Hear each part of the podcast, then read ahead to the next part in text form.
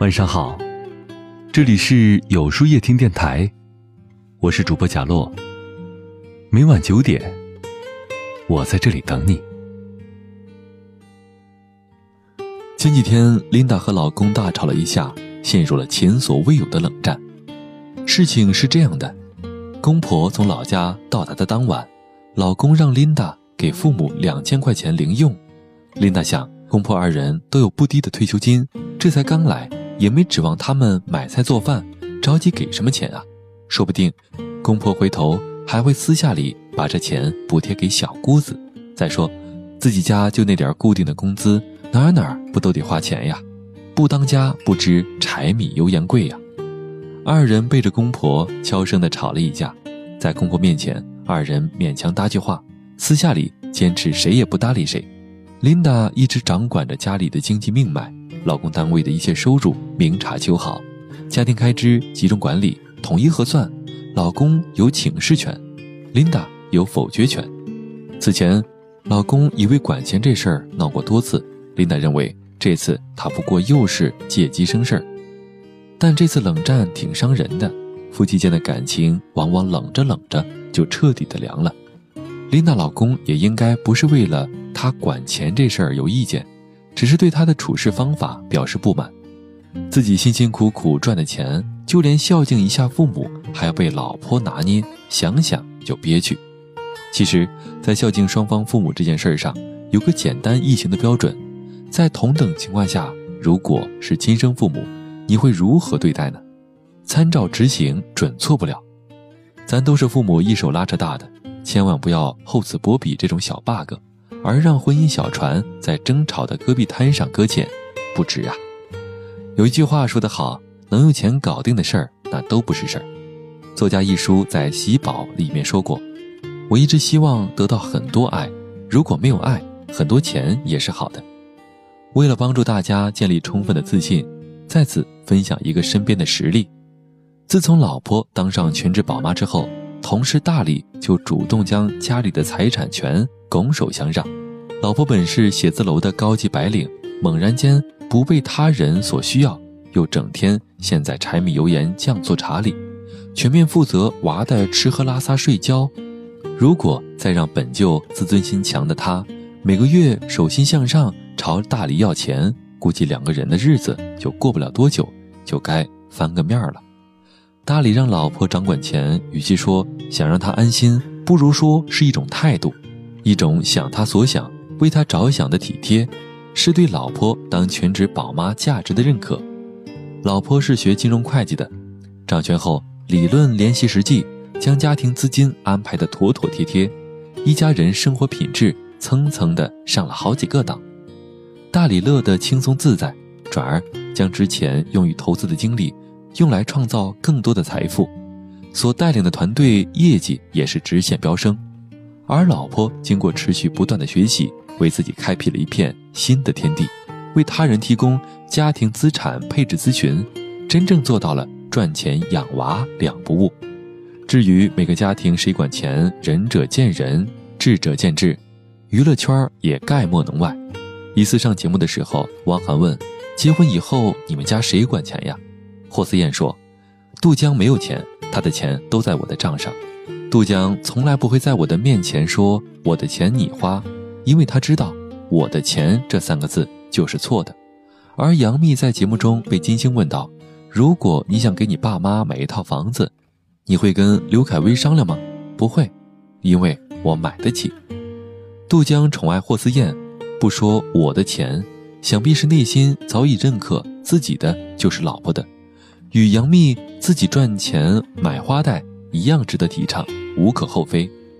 想要婚姻健康长久，婚前就要对家庭财产如何管理达成共识。这也可以看出对方到底有多少真心。夫妻双方经济实力相当，钱是各管各的，还是交由一人打理？只要相互达成共识，怎么来都成。若有一方经济处于弱势，考虑维稳需求，家庭经济政策可以适当的倾斜。无论怎样，咱的目标一致，使小家更美好，家人更和谐，夫妻拥有的财产利润最大化。坚持 A A 制而能和谐相处的两个人，一定都非常的主动自觉，没有占便宜的心态。设置共同账户，每个月双方共同存入一些钱，用于子女教育和日常开支。外出线下旅游也保持着相对的平衡。如果一方预订往返机票，另一方可以支付酒店费用；男方请客吃饭，女方购买景点门票等等。意外风险保障，二人可以商量着。不买重复的，也别漏买。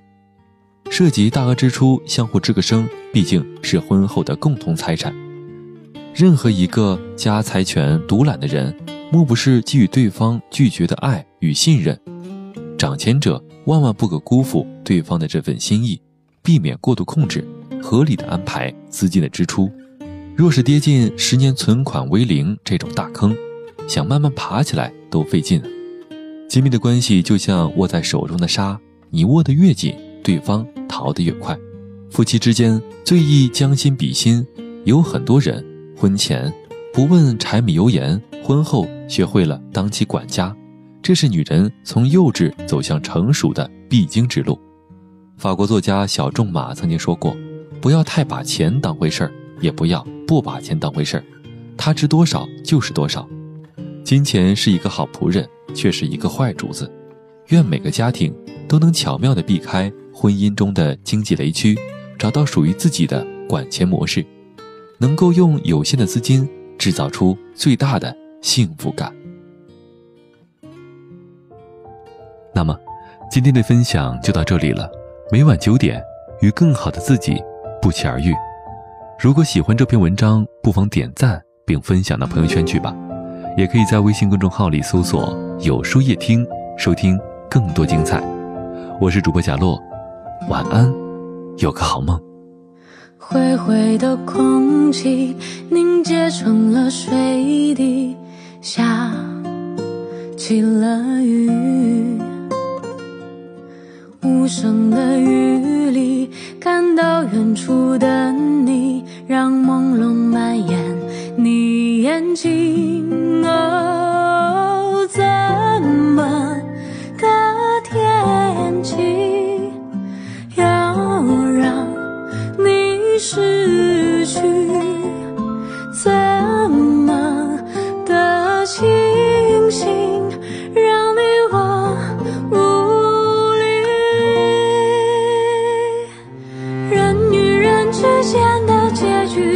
才决定，要人不得不愿意。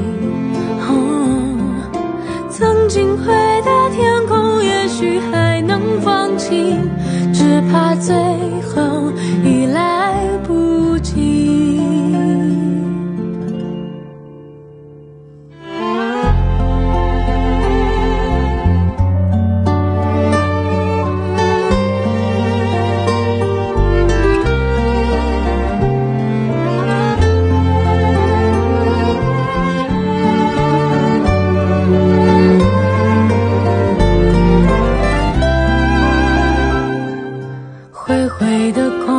气凝结成了水滴，下起了雨，